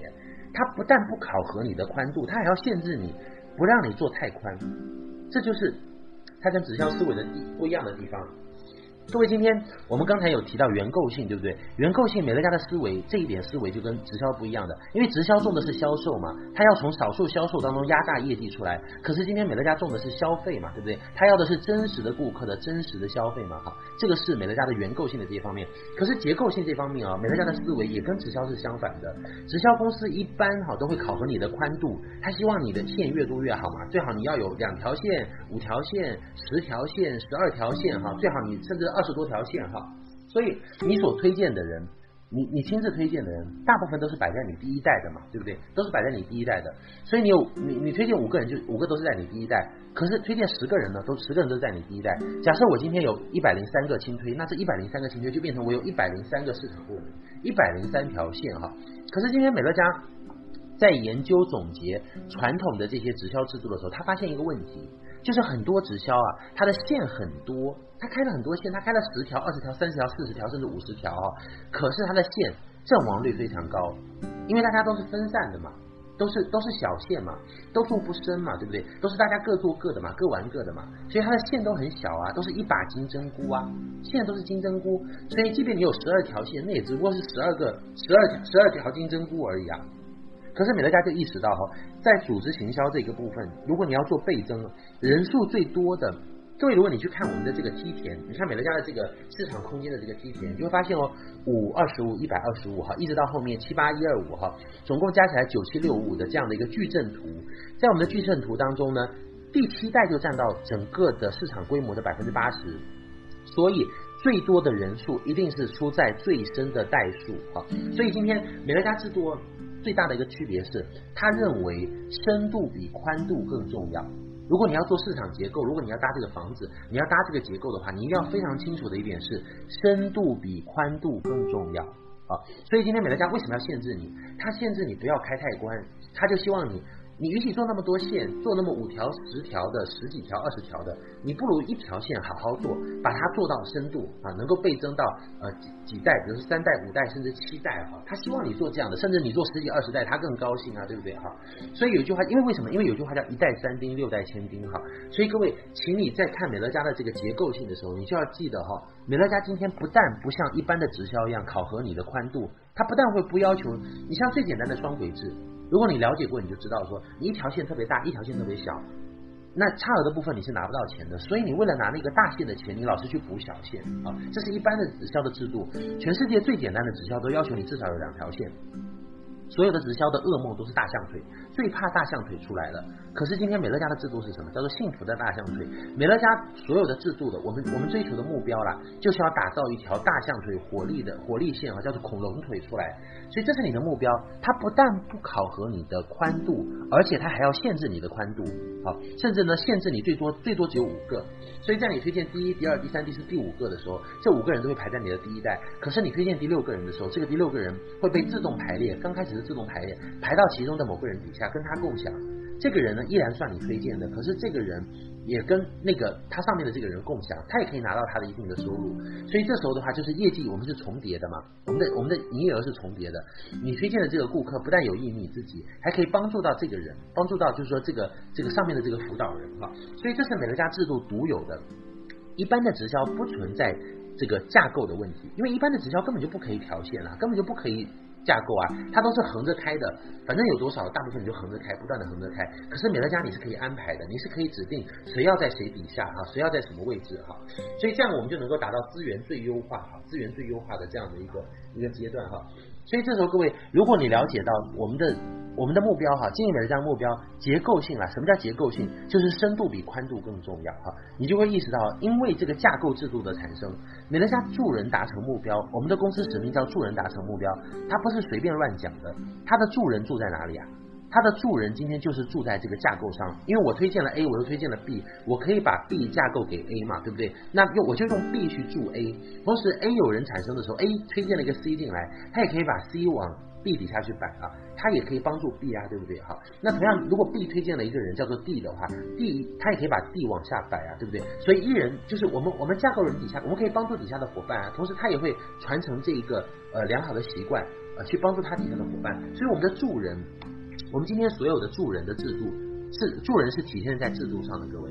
我们的助人都是体现在制度上，你要很了解美乐家这个架构制度体现了它的是一种互利共生的这样一个制度，而且我们为了打深度，很多时候我们会相互架构哈，会让它做深度哈，呃，所以所以你要了解各位，所以今天今天我想跟各位讲一件事情哈，如果美乐家要上资深总监，各位知道是怎么上吗？就是上资深总监，同样达成资深总监，我们都叫资深总监，可是这个资深总监他的上法是不一样的。就像我刚刚前面有讲到，我说同样一栋楼二十层，可是这一层是用钢筋水泥盖的，还是用那还是用什么粘土盖的，还是用一般的什么什么砖头就硬叠上去的，是不一样的哈。所以你一定要很清楚，上资深总监是怎么上的，这很关键，不在于他资深，他就不在于他上的有多快，而在于他是怎么上的，这是一个很大的问题。各位知道我们现在的资深总监他的营业额是多少吗？他的营业额是十八万，对不对？啊，也就是说，如果我要上资深总监，其实我只要做出十八万的营业额，按照制度的硬性考核，我是不是就可以上聘了？如果是光看业绩的话，我是不是就是只要市场内有十八万的营业额，我就可以上了，对不对？所以今天很多人的问题是，他用业绩去上聘哦，他以为他去接了一个团购，这个团购一下买了十八万的货，好，他就上资深总监了。过去有很多的傻瓜都是这么上聘的。他们都是这么上聘的，尤其是很多不懂的那些团队，或者说直销背景的人，他们以为用业绩就可以做美乐家了，所以他们都是业绩式的做法哈。他们在外面去接团购啊啊，甚至是去倒货啊，去去去进美乐家的货啊，自己囤了十八万，拿着然后十八万再慢慢出去卖啊。他们以为他们叫资深总监啊，所以美乐家如果是用业绩上的，是最坏的，各位。因为这个是等于是做假的嘛，所以就不长久嘛，这不是美乐家的目标了。如果你今天在其他的直销公司，你要你要做业绩，用业绩去上，那你是做对的，因为直销公司要的就是业绩啊。可是，在美乐家，如果你只有业绩，那一定是大错特错的啊。所以各位上聘千万不能用业绩去上，用业绩去上那个是虚假的，在美乐家不是真实的，那个不是我们的目标。所以这时候各位。如果你懂得美乐家的原购性啊，如果你知道，如果你今天知道美乐家的这个收，它的它的这个业绩是消费额而不是销售额，你就会把这十八万换算成顾客数，换算成顾客数啊，换算成人数所谓的，你就把十八万除以平均消费额嘛，中国的平均消费额是四百到四百五十。中国目前平均的消费额大概是四，每个顾客月消费是四百到四百五十，所以十八万如果你除以四百，就等于四百五十个顾客。如果十八万除以四百五十，如果每个顾客消费四百五十，在你的市场内，你就会有四百个顾客。那我们就取比较低的消费来讲，四百个顾客来算哈，呃，四百块的消费额来算。所以各位，一个资深总监不但是要达成十八万的消费额哦，更重要的是他的市场内要有四百五十个顾客，这叫做用人数去上。所以我们在美乐家沟通的时候啊，如果你了解美乐家的原构性，你见到这个人的时候，你就不会问他，哎，你业绩多少？你不用问他业绩多少啊，其实因为业绩多少不代表真实的，不代表长久的。你要问他你顾客多少，你有多少顾客？像我见到一个人，我只要问他顾客多少，我大概就知道他收入多少，他级别多少了。美乐家问的是你顾客多少，我们见面就就就就像见面那个，你一定要问对问题哦。你不要见面的时候问别人说你上了卫生间没有啊？你一定要问他说你吃饭了没有？就这是一样的，在美乐家你不要去问别人你业绩多少，一问别人就你就露馅了，别人就知道说你你你你是不懂美乐家的人啊，你你是那种做销售的，甚至你的市场是那个有问题的。你要问他说，哎，你有多少顾客？你现在有多少顾客啊？他你问他多少顾客，他回答你啊，他就觉得你够专业哈。这这是一个，但是光是算顾顾客哦还是不够的哦，各位，因为还有结构性的问题在哦。你要把顾客换算成总监数。也就是说，总你要把顾客换算成总监数，因为总监是基本的单位嘛。总监有点像什么？总监有点像我们过去玩的那个，呃，就像就像我们过去搭的那个模型。各位，我们搭一个，我们搭那个那个那个模型，或者说我们搭一个什么呢？搭一个书架。各位没有，各位有没有搭过那种组合书架？组合书架当中不是有很多的那种衔接板吗？不是有那种衔接的，比如说衔接的这个塑料或者衔接的金属吗？其实，我觉得总监在美乐家，他就是那个衔接的。因为每个总监都会照顾好自己的顾客嘛，其实，其实，在你市场内，比如说同样两百个顾客，这两百个顾客，他是有不同的总监在照顾的嘛，对不对哈？所以总监就像是那个钉子一样的，他是钉住这个图形的啊。所以我们要把这个顾客数换算成总监数，比如说一个资深总监，他的市场内大概是四百五十个顾客，以我们的经验来看，一个总监不会只有十个顾客。因为那个叫制度总监嘛，一个总监平均大概会有，比如说十五个啊，或者二十个顾客，那个是比较正常，甚至是三十个顾客哈。所以四百五十个顾客你换算下来，大概是等于你的市场内要有二十二到二十五个总监啊，大概二十二到二十五个总监。所以如果你上资深总监呢，我们会考察你的指几个指标，不是说公司说你上了你就叫上了，公司是说你上了你可以上，好，你也可以拿到那笔奖金。可是我们会看你很多指标，你上的健不健康？也就是说，你除了十八万的营业额，你有没有四百五十个顾客群？这四百五十个顾客当中呢，有没有二十二到二十五个总监？我们取比较大的数值，就是二十五个总监哈。所以。如果你要想上资深，上的对，上的稳，上的长长久久，你就要在你的市场内大概要有啊二十二到二十五个，我们取比较大的数字好了，就取二十五个总监哈。那现在最关键的是哦，从结构性的角度上来说，这二十五个总监怎么摆，又是一个很大的问题。也就是说，如果这二十五个总监都在一条线上，和这二十五个总监分别在六条线上，或者说分别在三条线上，那是不一样的，各位。就是说，你的资源怎么分布，会取会决定了你后期市场发展的状况。这个在美乐家呢，就是一门很深的学问哈。可是这个学问呢，我在这里呢，我也不打算多说，因为我们还没有到那个章节。我们后面会讲到，呃，像组织架构这一块的部分，会提到这个这个部分。可是我我我在这里为什么要讲呢？就是要跟各位说，其实最好上聘的方法，美乐家上聘，美乐家上资深总监、上执行总监的上法，不是用业绩去上，业绩去上是最差的。你可以用人数上，可是人数上也不是最好的。你可以，你最好的方法是用总监数上，可是总监数上也不是最好的，你一定要用结构去上。什么叫结构呢？结构就是同样给你，比如说五块积木，这五块积木怎么搭？也就是说，你这是总监怎么分布？分布在几条线上？分布分布在呃什么样的位置？哈，这是很关键的。那这部分的关于结构性的内容哈，我只需要各位知道，各位知道啊这个大概的一个概念。可是呢，我也不需要各位说一下子搞懂啊，因为我们后面会告诉各位要怎么来排列哈。后面我们会。后面我们会讲到这个倍增四要素的这个环节，这堂课的时候啊，我们会讲到，反正你就记得哈，美乐家主要是要打造火力线，而且主要是打造大象腿的，它主要是为了打造深七，深七比宽五更重要哈。当你了，当你了解到这一些内容的时候，你就不容易做错啊，你就不容易做错啊。而且我们的制度是做密度的制度，各位，不好意思，我们的我们的制度是做密度的制度。也就是说，我们的我们给你一亩七分地啊，对不对？五的七次方，总计大概十万人左右。这十万人够你吃的，其实。有的有的也有的人会说啊，我们的市场无限大，我们的什么？可是他们倍增出的那个组织网都是空网，都是没有都是没有密度的。美乐家的美美乐家的美乐家的组织网，美乐家的市场，我们建立的这个回购网是密度非常高的，各位。我们建立的回购网是密度非常高的，都是密密麻麻的，一群一群顾客，都是秘密的，密度是非常高的。啊，所以这个各位以后慢慢会有体会了哈。那呃，除了原构性和结构性以外，第三个要跟各位讲的是什么？呃，讲的叫做呃收入性，也就是说你要了解美乐家今天哈，我们刚刚前面讲过原构性和结构性，慢慢除了原构性和结构性以后，我们就会接下来讲它的第三个制度的特点叫做什么？叫做呃收入性。那收入性这方面呢，我想说的是，各位其实你要了解。赚什么钱比赚多少钱更重要？赚什么钱比赚多少钱更重要？外面的人都在问赚多少钱。今天所有的直销的人也好，业务的人也好啊，或者传统生意的人也好，他都在问赚多少钱。可是他不明白他们赚的是什么钱。比如说，如果你赚的是销售的业务收入，你赚的是一次性的这种收入，那和你赚销售消费的这种回购网的收入。啊，和来自于真实消费者、真实顾客的这个消费的收入，那是完全不一样的。你来自于资产的顾客群就是资产，你来自资产性的收入和业务性质的收入是完全不一样的哈。所以今天各位，当你跟你的伙伴在沟通的时候，你务必要让他清楚，美乐家赚的是什么钱，而不是赚多少钱。你你不要正面回答，我们很多伙伴很傻的一点是，别人问你赚多少钱，你就傻傻的把什么奖励制度都晒出来哈，然后你就开始拿我们的截图，就把高阶领导人的收入发给他。其实你你给他的时候，你是在做错误的动作，最后你推荐出出来的人都是错误的人，因为这些人只懂得钱的大小，可是却不懂收入的这个类型和结构、来源和结构。我们赚的是什么钱？各位，我们赚的不是快钱。也不是大钱，我们赚的是酒钱。我我我今天我像我啊，我都我我我对我的朋友啦，他们来问我美乐家赚钱赚的多不多啊？我就会跟他说，真的不多呢。我说我赚的好少的。我说我们美乐家赚的是小钱。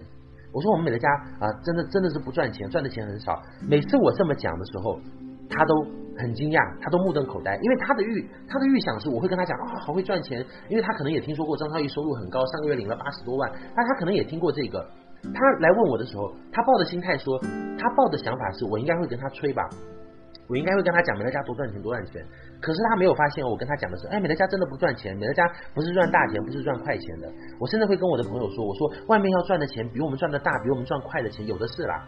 啊那个赚你如果要赚大钱赚快钱，赚销售才最快，去卖房子卖车卖奢侈品啊，去贩毒那个那个赚钱最快，其实各位去赌博那个赚钱也最快，看起来是最快的啊。可是我们今天要赚的是什么？我们要赚的是久的钱，我们要赚的很久。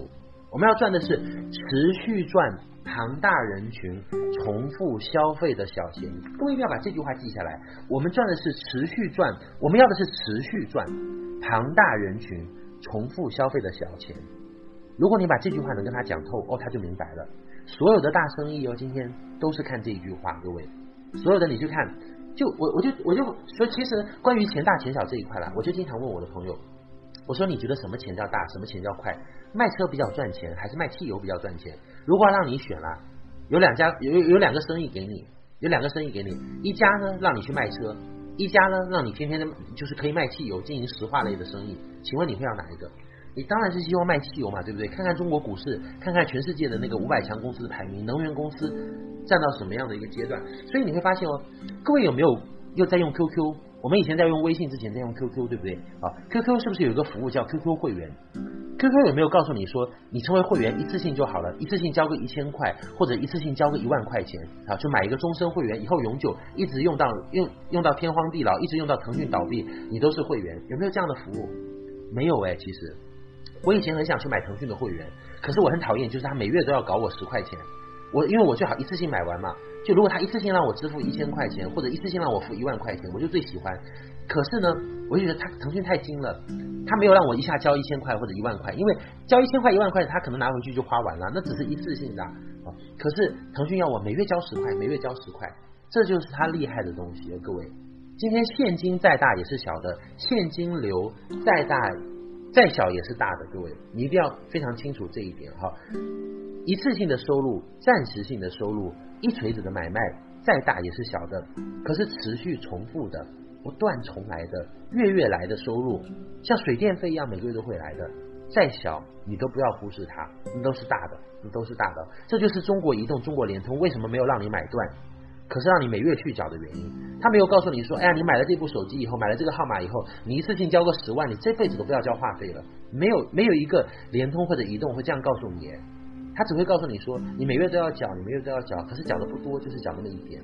美乐家赚的是这种钱，不是最快的，不是最大的，可是是赚最久的啊。经常会有人问我了，奖金制度方面的问题，各位，可是你觉得我有必要跟他讲奖金制度吗？我们今天很多人啊，我觉得在经营美乐家，你一定要有原则，你一定要有原则的。很多人经营美乐家，为什么你的直币带出来都是属于那种良莠不齐或者质量不好的，或者说上了总监以后又挂掉，上了第二、第三以后观念不好又挂掉？其实问题不出在这个蛋，而在。而出在这个在孵蛋的这个母鸡本身就是有问题的，很多的推荐人本身他去他去推荐的时候，他讲的美乐家就是有问题的，因为他还在用传统的直销、传销、大钱快钱这样的方法去讲，所以你你跟别人讲的都是大钱快钱，你就不要怪你的伙伴没有耐心啊，因为你你你就是用大钱吸引他来的，他当初他当初吸引。他当初受你吸引的，就是受那个大钱来的。他就是看到张嘉译那个月赚了多少钱，呃，韩旭可那个月赚了多少钱，他才他为这个来的。所以他并没有错，错的是你啊，因为你没有让他看到美乐家小钱的威力，而老是让他被大钱所蒙蔽，经常是这样的。所以在我这里哦，凡是我的轻推或者是我市场内的大部分的我的直推，只要我看到的，我都会要求所有总监以下的不给奖金制度表。我们是有奖金制度表，可是我们不给，为什么？不是因为我们不敢给，不是因为里面有什么见不人得人的东西，而是因为你给他以后，他就会看错掉，他就老是在算那个蝇头小利，算那个加减法，老是在算那些推荐一个顾客赚多少钱，可是我们赚的又不是那个钱，他就把它当做销售制度，当做业务制度来算。可是如果算加减法，算销售制度，算业务制度，美乐家制度是最不赚钱的、最烂的制度。可是如果今天你你如果知道美乐家的原构性和结构性，如果你知道美乐家要做的是顾客群，做的是回购网，这时候你会发现美乐家制度是全世界最好的制度，因为只有这种制度才能够建立回购网。任何销售的制度，它没有安全法，它没有限制你每个月消费的制度，是没有办法做回购网的。像你啊，你即便抱着一颗善良的心，你想要到比如说安利公司或者是如新公司或者其他公司，你想要做回购网，做不起来啦，各位，因为他公司的制度就是销售制度，你没有办法做美乐家这样的这种商业模式或者顾客群，这是没有办法模仿的哈。所以我我我我个人保持一个原则是，总结一下，不给奖金制度表。因为给了他也看不懂，而且还会看错，而且还会走火入魔，还会乱算胡乱算，自己在那边乱算，而且拿着表到处去讲赚钱，就讲得像直销传销位，把自己人脉都破坏掉哈。所以，我当初加入美乐家的时候，天文老师跟我说过一句非常重要的话，他说，呃，当你不讲奖金制度，你可以把一个人讲到加入，那叫及格。最起码的，你不要讲奖金制度，你把一个人讲讲讲讲到加入，那叫及格。如果你能不讲奖金制度，把这个人讲到要经营美乐家，OK，你的功力算是不错的哈，你的功力算是不错的。我们要讲的不是奖金制度，而是商业模式啦，各位哈，而是商业模式，这个是你一定要非常非常清楚的啊，一定要非常清楚的一点。那我们今天如果要问我收入啦，比如说如果我的朋友要我来问我收入，说美乐家到底赚什么钱，怎么赚钱，他真的一定要知道怎么办，我就会跟他讲一句话，很简单啊，各位，一个顾客一杯咖啡钱啊。我就会跟他说啊，张超毅零九年二月份加入美乐家，到现在为止，二零一四年的七月份已经进入五年零五个月。我在美乐家累计推荐并且留住的推荐进来的顾客大概有接近一百多，接近两百个。可是呢，不会所有的顾客都留住嘛，对不对？任何事情都是有进有出的嘛。所以我两百多个顾客哦，大概刨去流失的啊，大概剩下的顾客是一百零三个，一百零三个顾客是我自己亲自推荐进来的哈。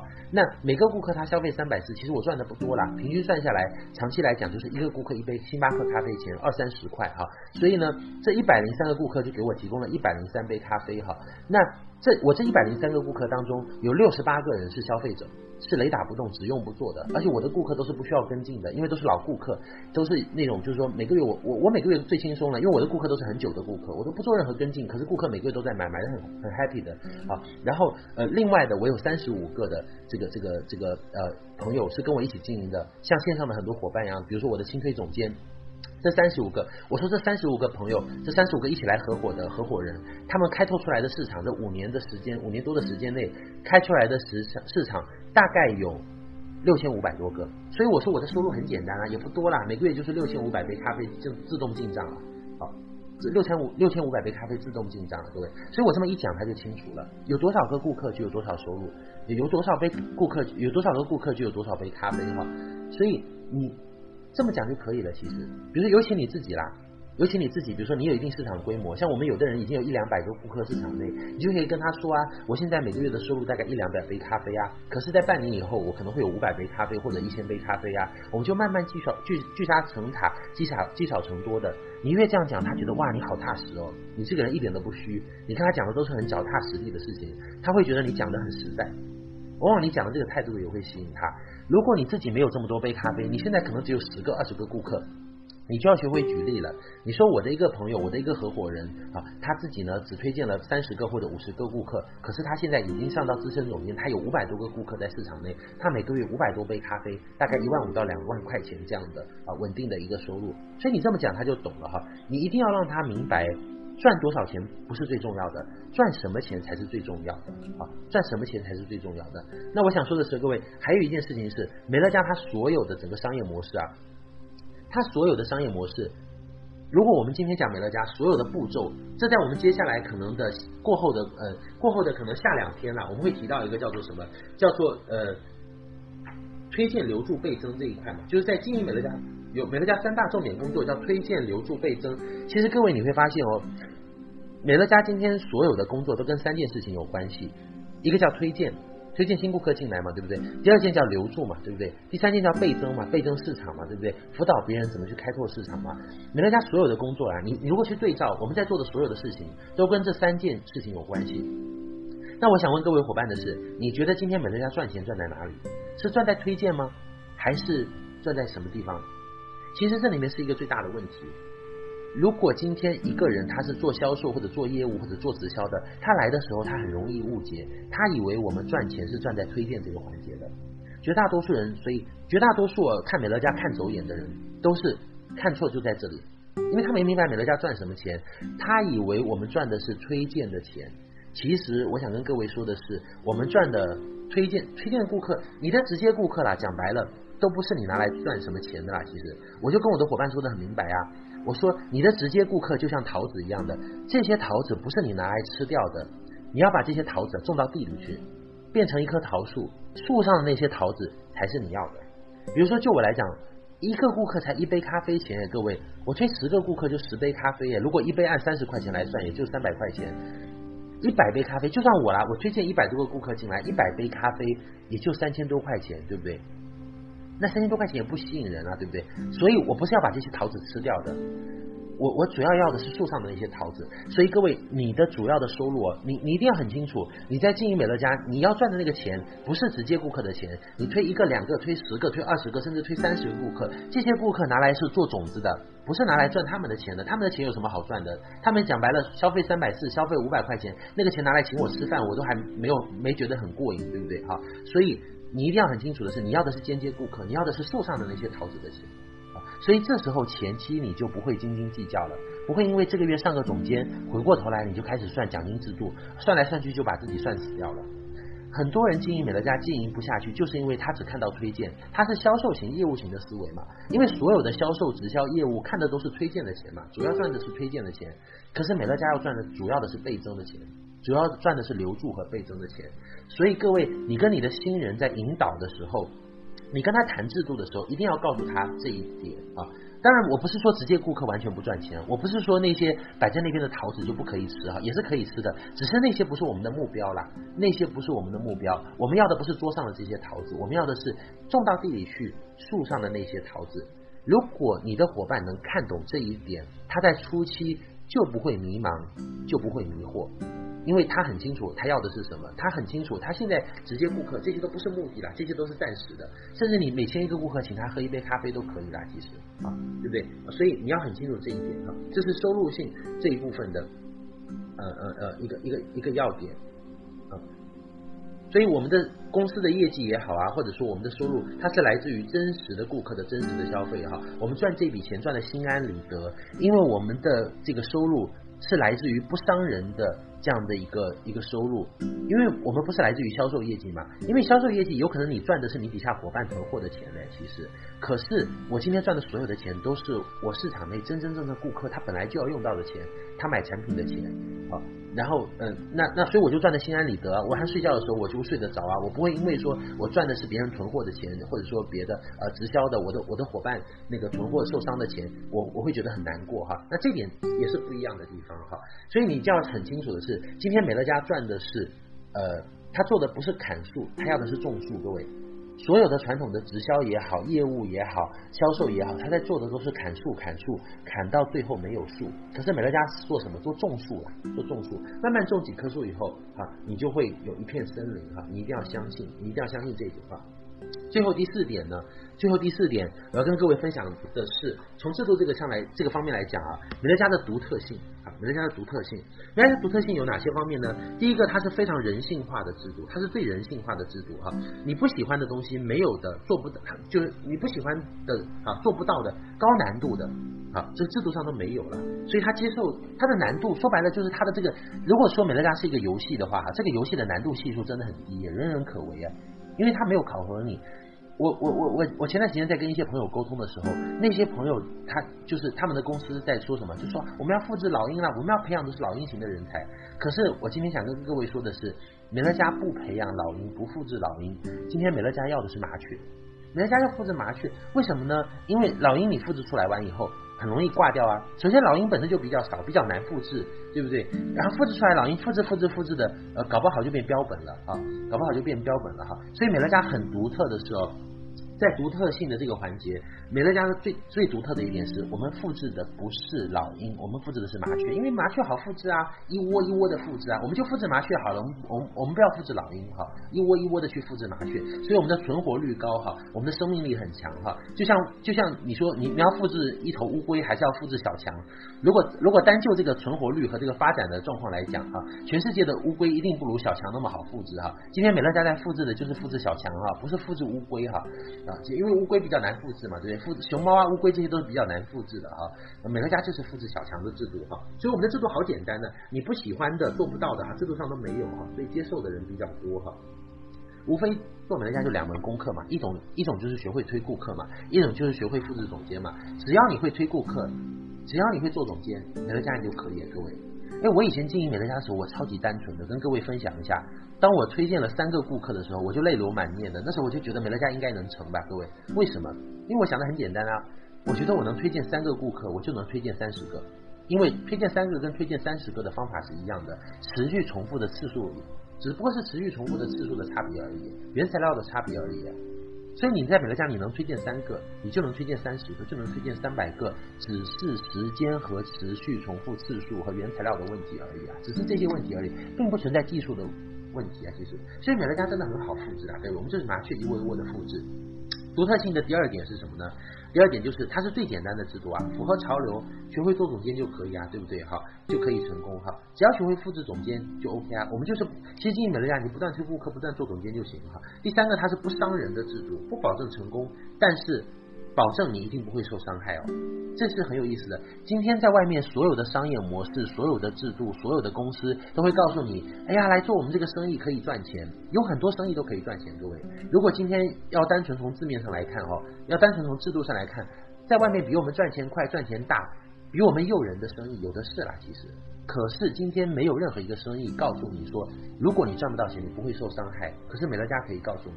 就美乐家，我跟我的所有伙伴都说，不保证你们每个人都会拿到我们一样的收入啊，因为你可能也不不一定那么投入啊。我每我每天花很多时间在美乐家，你可能就花一两个小时，你当然不一定会有那么高的收入嘛。你也不需要，你搞不好赚个一两万块钱，每个月当个资深总监，你也你也你也小日子过得蛮好的嘛，对不对哈？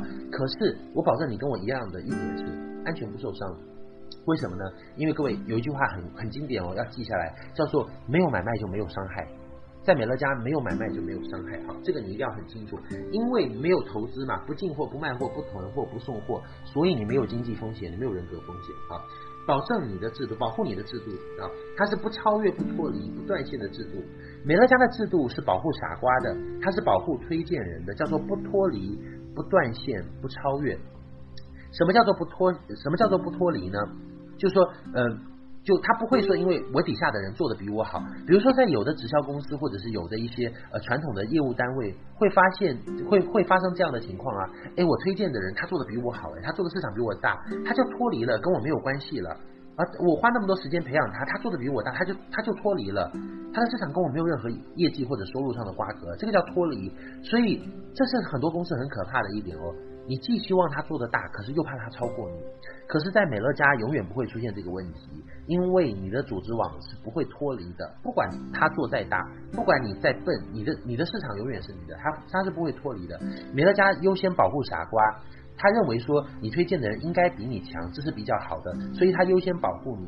他感谢推荐人哈，他感谢推荐人，不管你是什么能力哈，呃或者说什么条件，他感谢你当初为美乐家推荐了他，所以他会不断的呃就是不脱离，不断线。什么叫不断线？比如说我推荐了 A，A 推荐了 B 啊，呃 B 推荐了 C 啊，那如果 B 如果不做的话，它取消掉了，那 C 就递补上来了，中间是不会有空层的，不会有夹层的哈，这个叫做呃，这个叫做呃呃不断线，就中间没有断线的。如果假设有一个人真的取消了啦，他取消完以后会有人顶替他那个位置哈，这个叫不断线，也就是说保证大部分的这个顾客他都会缩，会会紧缩，会紧缩到你的期待内了哈，会紧缩到你的市场范围内啊，这叫不断线。不超越是什么呢？不超越不是指说你推荐了这个人，这个人这辈子就不会超越你哈。我说的意思是什么？就是叫做收入可超越，级别可超越。也就是说，假设我推荐一个人，这个人呢，他比我努力，做得也比我好，人脉资源也好，他的收入是可以超过我的，因为我没有很努力嘛，我只是兼职，可是他全职啊。他刚开始经营第一个月的时候，他就把他的店啊、生意都关掉，公司都关掉，他全力以赴啊。那他当然理所应当，人之常情，他的收入要比我高嘛，对不对哈？可是呢，可是叫什么？就是就是收入可超越，职级可超越，级别他也可以超过我啊啊！可能我只是一个总监五，可是他搞不好已经上资深了，这是有可能的，对不对？因为他比较努力啊，级别他也可以超过我，可是位置永远不超越。也就是说，假设 A 推荐 B，B 不管做的再大，除非是 A 主动取消他自己的会员资格，他主动就是自杀了，他在美乐家自杀掉，把他的卡停掉，主动取消会员资格，不然。B 的位置是永远是在 A 之下的，永远不会超到 A 的上面去，永远不会变成 A 的老师推荐的，永远不会有这种情况出生哈，出现哈。而我刚刚说的这种超越的这种制度，或者说脱离的或者断线的制度，在一般的这些所谓的直销啊啊，或者说这些灰色地带的这些公司都是很常见的。为什么很常见？公司设计这些游戏规则，就是为了来卡你，就是为了要来来来来卡你的奖金的哈啊，这些都是陷阱哈。消费型的制度，三步政策：零销售业绩哈，零囤货送货，零风险，让你越做越轻松。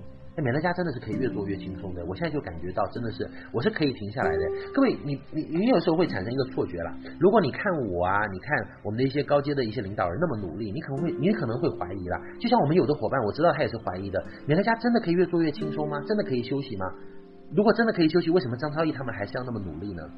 可是我想跟各位说的是，我现在经营美乐家的这个起心动念，这个动机跟我过去经营是不一样的，这点你一定要分得清楚。我过去经营美乐家的时候，那个叫逃离痛苦，因为最初的时候我不想去上班啊，我我我我我不想要说那个呃到到到去学法律啊，做做法律类的工作，就是绝大多数人经营美乐家，他初期都是为了逃离痛苦啦。可是当上了执行总监以后，如果这个人还继续做，你一定要分得清楚，他绝对不是在逃离痛苦了，因为早都已经逃离了，他是在追求快乐。比如说，就我现在来讲，我经营美乐家就绝对不是为了逃离痛苦了，因为我如果要逃离，我早都已经逃离了。二零一二年的十月，我上到 ED 以后，我在美乐家获得的收入，既有的这些市场就已经很稳定了，完全不做，每个月还会有一笔很稳定的收入，我已经是可做可不做的状态。可是我在美乐家还在继续追求快乐。就就谁会嫌钱多嘛，对不对哈？所以还是很开心的。所以我所以高阶领导人现在还有在继续经营的，不是因为他停不下来，而是因为他真的是乐此不疲哈。所以各位，我也很希望你们在经营的时候，初期你经营会很痛苦，因为你是在逃离痛苦嘛。你要摆脱你既有的这些工作环境啊什么的。你在美乐家，你是在逃离痛苦的。可是越做到后面呢，你越会追求快乐哈，你会越做越轻松，这个是一个很大的差别。而且你会越做越稳，越做越大，越做越安心哈。因为我们这个制度是发挥人性较好。它会给你安全感哈，成功率最高的制度，因为它是互利共生，好，我们可以有有这个架构的这样的一个机制哈，互利共生。呃，其实你要达成资深总监十八万的营业额，不是你一个人做的啦，是要跟你上面下面一起合作，一起做的啦。所以这一这个，因为这个这个这个体制，就造就的说，我们上聘其实是很容易的，互利共生，生生不息哈，互助成功，可累积可倍增的一个制度哈，而且它是最公平的制度，每个人呢，他的空间是一样大的哈，利润是一样高的，它也是获利度最高的一个制度啊。我我我们要讲的是，有的人会讲，有的人会说说，哎呀，美乐家好像就是那种不了解。就是没有概念的人啊，我觉得他数学甚至都不好的人，他加入到美乐家的时候，他会说说，哎呀，他说我在底下，他说我在我在，好像我我我后加入，我做你的这个，我被你推荐啊，我我我做你的合伙人，我是不是比较吃亏啊？因为因为你在我上面啊，他总觉得好像被他上面的人赚了。其实我想跟你说的是，每个人都有自己的一亩七分地啦，我们每个人都有自己的一块钱。假设我推荐一个 A，A 在我第一代，A 的第七代就是我的第八代，那笔收入我是拿不到的。所以美乐家是一个很公平的制度，不是谁先加入谁就一定是赢家的，也不是谁做的早谁在上面一定是赢家的。在美乐家有很多呃推荐人被被推荐人超越的例子。职级超越，收入超越，人数超越的多的去了，其实，所以它是很公平的，它就给你每人一块地，每个人都有自己的一亩七分地，富裕取决于你的精耕细作了，其实取决于你有没有很努力啊去做这件事情啊，所以所以它真的是很公平的制度，是一个均富度最高的制度啊，均富度最高的制度，因为人人都有自己的一亩七分地嘛啊，然后呢，你你如果你如果我这么讲，如果你你没有概念哈，你你推演不出来的话，你就拿一个笔，你就画一个梯形。就是就是重叠的梯形啊，你会发现，你画一画你就知道了哈。获利度最高的制度，其实有很多人在美乐家经营，身家都还是不错的。其实，我我我现在经常会去推荐一些一些一些一些呃条件很好的人啦。各位知道，我去推荐这些人的时候，其实我也是很有底气的。为什么呢？因为我知道，在美乐家一定有条件比他更好的。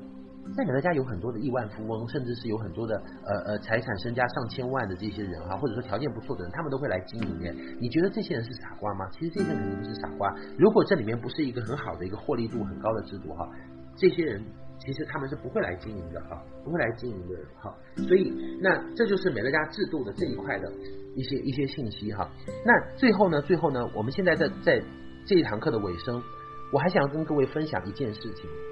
我们刚才有讲到美乐家制度这块有原构性、有结构性、有收入性，还有它的独特性。独特性一共有这个呃八个特点嘛，对不对？哈，八个特点也讲了很多的内容哈。可是我想跟各位说的是，美乐家制度固然有它的优势，可是任何一个东西都不是完美的。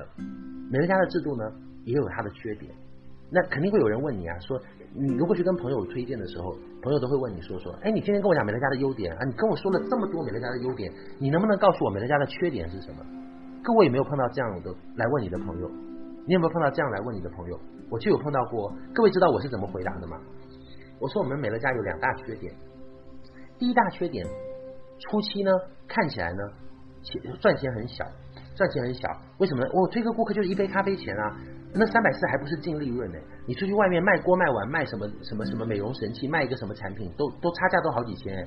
所以如果你只是看钱的大小，你是看不懂美乐家的啊。所以我说美乐家最大的一个特点，它最大的第一个第一条了。如果说美乐家的有什么缺陷，就是看起来赚钱少，看起来赚的钱很小。当然。赚的钱真的小吗？各位，其实不小的，其实真的不小。如果你从长线来看，它的总收入是非常高的哈。可是美乐家制度的最大的一个假象，就是也是它的缺点，就是看起来赚钱小。第二个制度是什么？第二个它的弊端，美乐家的缺点是什么？就是它没有压力，就是它没有压力。因为在美乐家，说真的啦，范德斯不考核你，公司也不考核你，你的推荐人呢，顶多来催催你，催催你。可是他催了你一次，催了你两次，他也怕得罪你。所以呢，他可能也不会跟你再多多说什么，所以有可能，那那那他催你发催你催了两次，催你来上 YY 上了催了两次，你不再来了，他也就不好意思再跟你说，因为他怕你生气嘛，搞不好你他催你两次，你还跟他凶呢，你还你还跟他呃不开心呢，对不对？他凭什么？他他他犯他犯得着来得罪你吗？对不对哈？所以各位，美乐家制度的第二大缺陷就是他没有压力，没有压力会造成。